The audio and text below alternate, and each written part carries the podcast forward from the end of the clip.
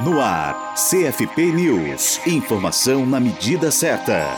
Está em consulta pública no site do Senado Federal o projeto de lei do Senado, o PLS 439 de 2015, que dispõe sobre o exercício de atividades nos campos da administração. A proposta estabelece como privativos para tecnólogos e tecnólogas e administradores e administradoras, profissionais regulares, os cargos e funções com atribuições voltadas a esses campos em organizações privadas, não governamentais e públicas. A presidente do Conselho Federal de Psicologia, o CF FP Marisa Borges destaca que a autarquia está trabalhando no sentido de impedir a aprovação do projeto. Bom, nós estamos trabalhando no sentido de impedir a aprovação do PL do Senado 439, que estabelece atividades privativas do administrador e dentre estas atividades é, inclui todas as atividades de recursos humanos tradicionalmente é,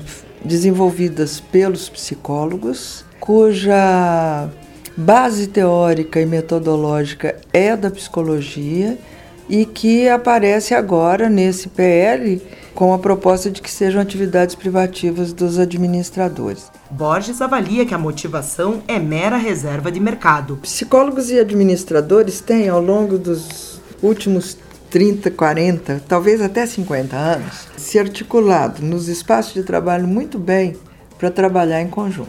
O, essa ação agora do Conselho Federal de Administração, através deste PL, mostra uma atitude meramente corporativa para fazer uma reserva de mercado, coisa que até hoje não foi necessário, porque os profissionais entre si tem é, formas de se articular para poder trabalhar conjuntamente em equipe multidisciplinar.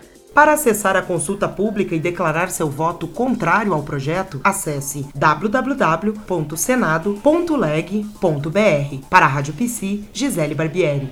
Rádio Psi. Conectada em você. Conectada na psicologia.